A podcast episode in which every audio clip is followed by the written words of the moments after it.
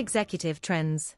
Hola y bienvenidos al podcast de Executive Trends, idea y producción de Page Group Latam. Mi nombre es Macarena Recalde, Principal en Page Executive Argentina. En el día de hoy hablaremos sobre la posición del director de marketing. Para esto tenemos como invitado especial a Nicolás Iribarne, director de marketing en Burger King Argentina. Quiero recordarles que pueden escuchar todos los episodios de podcast de Executive Trends en la página oficial de Page Executive y en nuestro canal de Spotify. ¿Cuál es el papel hoy de un CMO y por qué las empresas deben estar atentas a su evolución? Bueno, Macarena, a ver, interesante pregunta como para arrancar. Eh, siempre te iba a hablar de nuestra perspectiva, ¿no? Como organización y cómo nosotros vemos hoy el rol del CMO. Claro. Hoy en, un entorno donde, donde muchos negocios necesitan reconvertirse, donde hay que enfrentar nuevos desafíos, no solamente sobre un nuevo mercado que se está reconstruyendo, sino también sobre una competitividad cada vez más exigente. El rol del CMO tiene que ir mucho más allá de ser solamente un medio de, comunicación, un medio de innovación en términos de productos, sino que tiene que pasar a ser la locomotora de la estrategia del negocio. En nuestro caso, la estrategia del negocio arranca con la estrategia de marketing, esa estrategia que define el CMO básicamente define las, las normas o el direccionamiento competitivo. Es decir, cómo la organización va a estar compitiendo no solamente en los mercados presentes, sino en los mercados futuros. El CMO tiene que lograr esa doble mirada hoy más que nunca, cómo soy competitivo en el mercado actual y cómo voy a ser competitivo en el mercado futuro. Tiene que estar atento eh, a las nuevas tendencias, no solamente a entender cuáles son las tendencias, sino cuál es la probabilidad de materialización de cada una, porque para el negocio no le es, no es accesible convertir o, subirse a la hora de todas las tendencias, sino que tiene que tener el suficiente criterio y sabiduría para saber cuáles sí, cuáles no, en cuáles va a poder sacar su mayor ventaja competitiva. Y sobre todo el CMO tiene que estar muy vinculado al negocio. En los últimos años eh, ha pasado, hemos visto muchos responsables de marketing que eran tildados como silos, o que les era muy difícil mostrar el impacto de su gestión. Hoy estamos viendo cada vez más CMOs con, con experiencia financiera, con experiencia en estrategia, con experiencia eh, en gestión de proyectos para poder trazar este puente, este puente entre lo que yo desde marketing estoy haciendo y cómo esto impacta en el negocio. Hoy es muy difícil concebir un CMO que no te pueda estimar el ROI de una campaña, que no sea el que explique la venta. En nuestro caso, eh, en mi rol como CMO, en una junta de, directorio, soy el que explica la venta y soy el que explica el costo. Y vos me podés decir, Nico, pero ¿por qué vos desde tu rol de CMO explicás la venta y el costo? Y la venta principalmente porque yo hago que la gente entre a los locales y el costo porque yo manejo el mix. Manejo el mix, manejo la estrategia de pricing. Entonces, si bien hay un departamento que se encarga de comprar, Hoy el CMO tiene las palancas para no solamente mover la venta, sino para eh, mover el costo y moviendo la venta y moviendo el costo tenés el 70% de, de levita de una compañía bajo esas manos. Entonces, hoy es inconcebible. sí. Justo esto se empalma lo que me estás contando con, una de las preguntas que quería que profundizaras también, que, que es cuáles son las habilidades indispensables que debe tener este ejecutivo hoy, ¿no? La principal habilidad, sin dudas, es, ese maridaje entre pensamiento estratégico, ¿sí? construcción de, ideas en el largo plazo, lectura de, mercados futuros, eh, pero sin duda no es una habilidad que tiene que venir aislada, sino que tiene que venir con una ejecución impecable. Porque si vos solamente tenés un perfil que es muy bueno de lo estratégico, pero no ejecuta bien, lo único que tenés es un soñador un visionario, pero eso no tiene impacto en el negocio. Entonces, ese maridaje, si se quiere, entre estrategia y, ejecución, me parece que es, estoy convencido, no me parece que es la habilidad clave que hoy tiene que tener un CMO como punto número uno.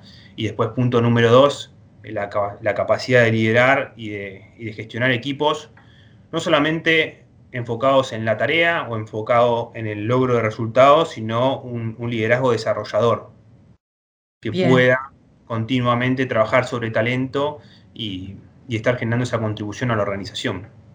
Bien, y dentro de lo que es una estructura corporativa, eh, ¿cuáles serían esos perfiles? ¿Cuál debería ser el background para, poder acceder a esta, a esta figura de CMO? Hoy tenés como dos alternativas. ¿sí? Eh, una persona que nace del mundo del marketing y hace una experiencia financiera o de gestión de proyectos y después vuelve a su primer hogar en una posición de CMO, ¿sí? como una alternativa principal.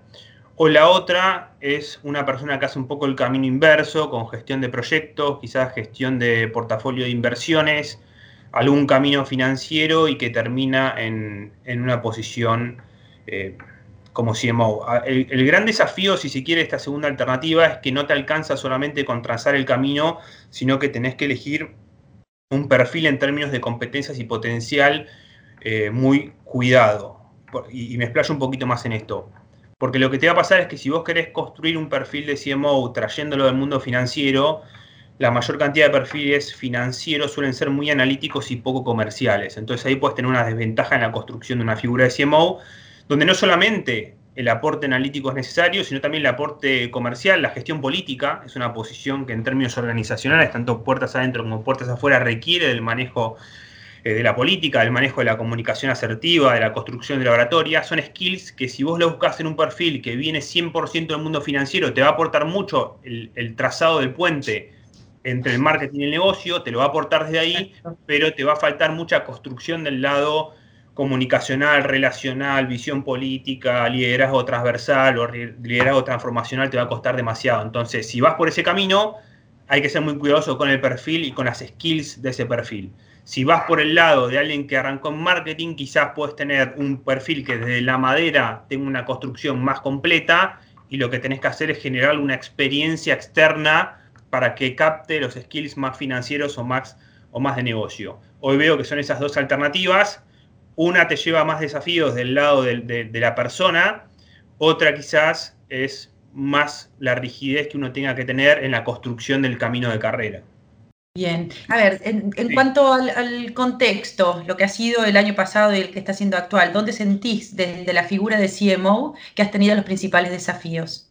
Bien, el principal desafío tiene que ver con mi invitación corporativa a sumarme a liderar la dirección de marketing, porque el contexto de, restricciones, si se quiere, en términos de circulación, que claramente la demanda de nuestro negocio cayó un 50 un 60%, eh, donde los márgenes ya venían siendo muy pequeños. Imagínate administrar márgenes con un 50% menos de tu volumen de venta, la posibilidad de licuar costos fijos se hace mucho más desafiante y claramente es arrancar un año con déficit, déficit en términos de resultados. Entonces, el mayor desafío era cómo incorporando un director de marketing con, visión de negocio, con visión financiera, con visión de pianel, eh, puede tomar decisiones tanto en el corto como en el largo plazo para dar vuelta al negocio.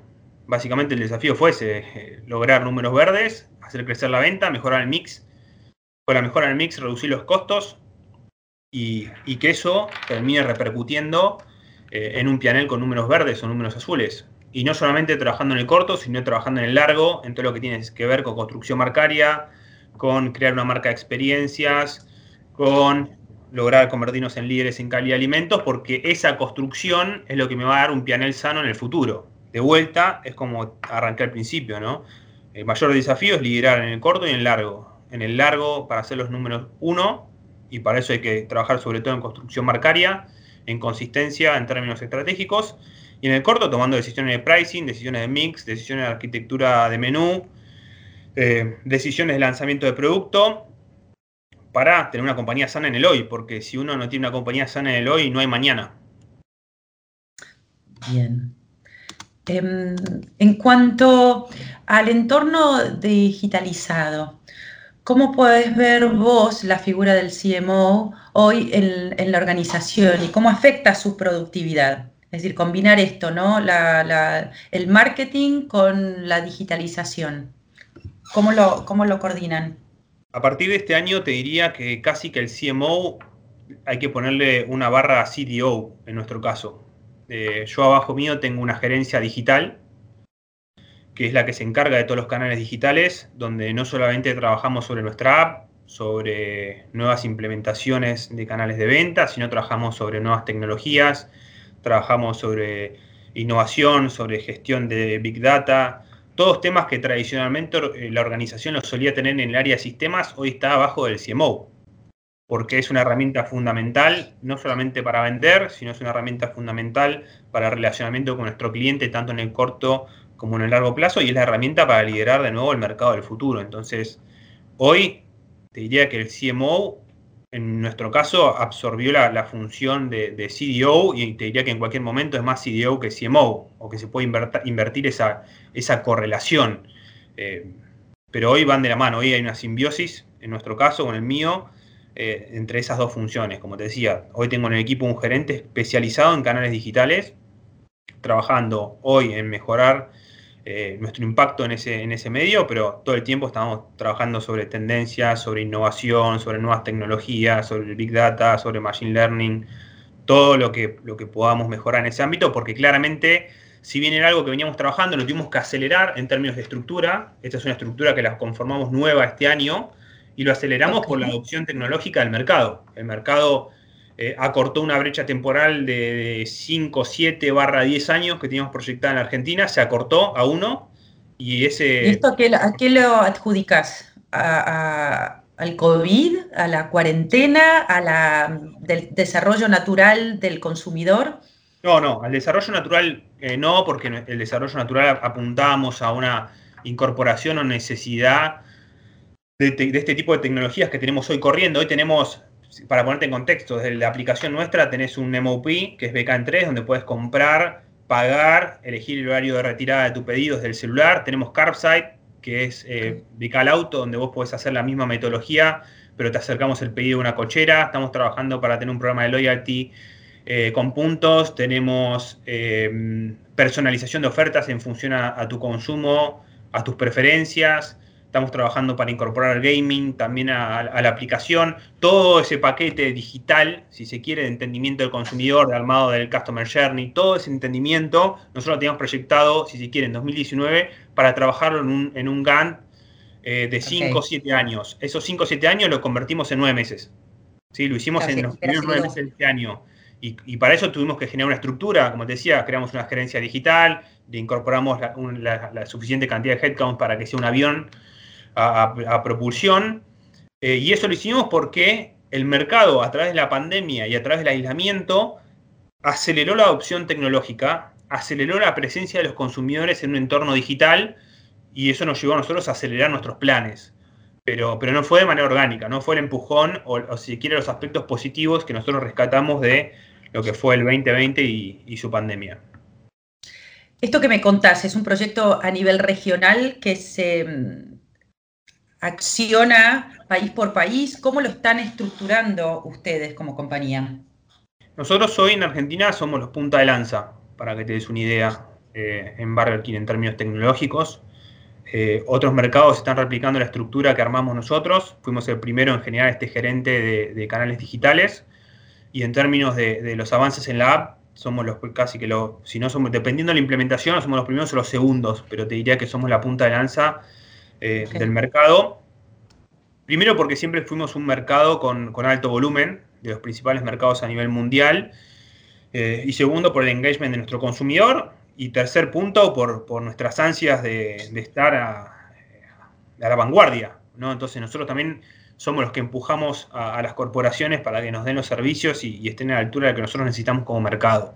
En eso tenemos muchas libertades y, en Argentina las estamos aprovechando para, estar a la vanguardia, que es lo que necesitamos, ¿no? Sin duda. ¿Cómo proyectás el año que viene en cuanto a nuevos comportamientos, lanzamientos, estas eh, apps que están eh, desarrollando ahora?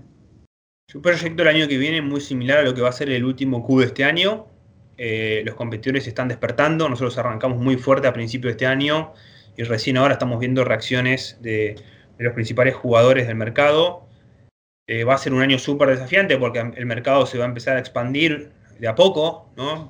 Volviendo a lo que eran los, volúmenes de 2019 y todos vamos a querer pelear por ese mercado en expansión. Creo que todos aprendimos un poco a ser más eficientes porque si sobrevivimos la, pandemia fue gracias a esa eficiencia que logramos y ahora necesitamos volver a recuperar ese volumen. Entonces, sin duda, el año que viene va a ser competitivamente hiper desafiante porque ya lo está haciendo estos últimos meses del año y, todos vamos a jugar a ganar, por lo menos nosotros vamos a jugar a ganar. Este es un año donde dejamos la vara muy alta porque sin duda lideramos la innovación no solamente en canales digitales, sino también con lanzamiento de producto, con plataformas Clean Label, con Whopper Vegetal, ampliando la oferta, desembarcamos fuerte en el mundo del gaming, ¿no? Tratando de generar esa, esa comunión entre las experiencias digitales y las experiencias analógicas, así que es un año donde va a terminar con la vara altísima, pero el año que viene tenemos que superar esa vara, porque, como te digo, desde lo competitivo va a venir muy fuerte, me encanta la competencia, creo que siempre favorece al consumidor, así que bienvenida sea, bienvenido sea la oportunidad para superarnos y reinventarnos. Pero además de que va a ser un año muy desafiante, eh, lo vamos a llenar de sorpresas, todos. Así que lo van a poder disfrutar. Fantástico. Te agradecemos por haber escuchado este episodio de la serie de podcast Executive Trends. Desde Page Executive esperamos que lo hayas disfrutado y poder contar con tu presencia para el próximo episodio. Gracias Nicolás por la conversación y por acompañarnos y gracias a ustedes por escucharnos.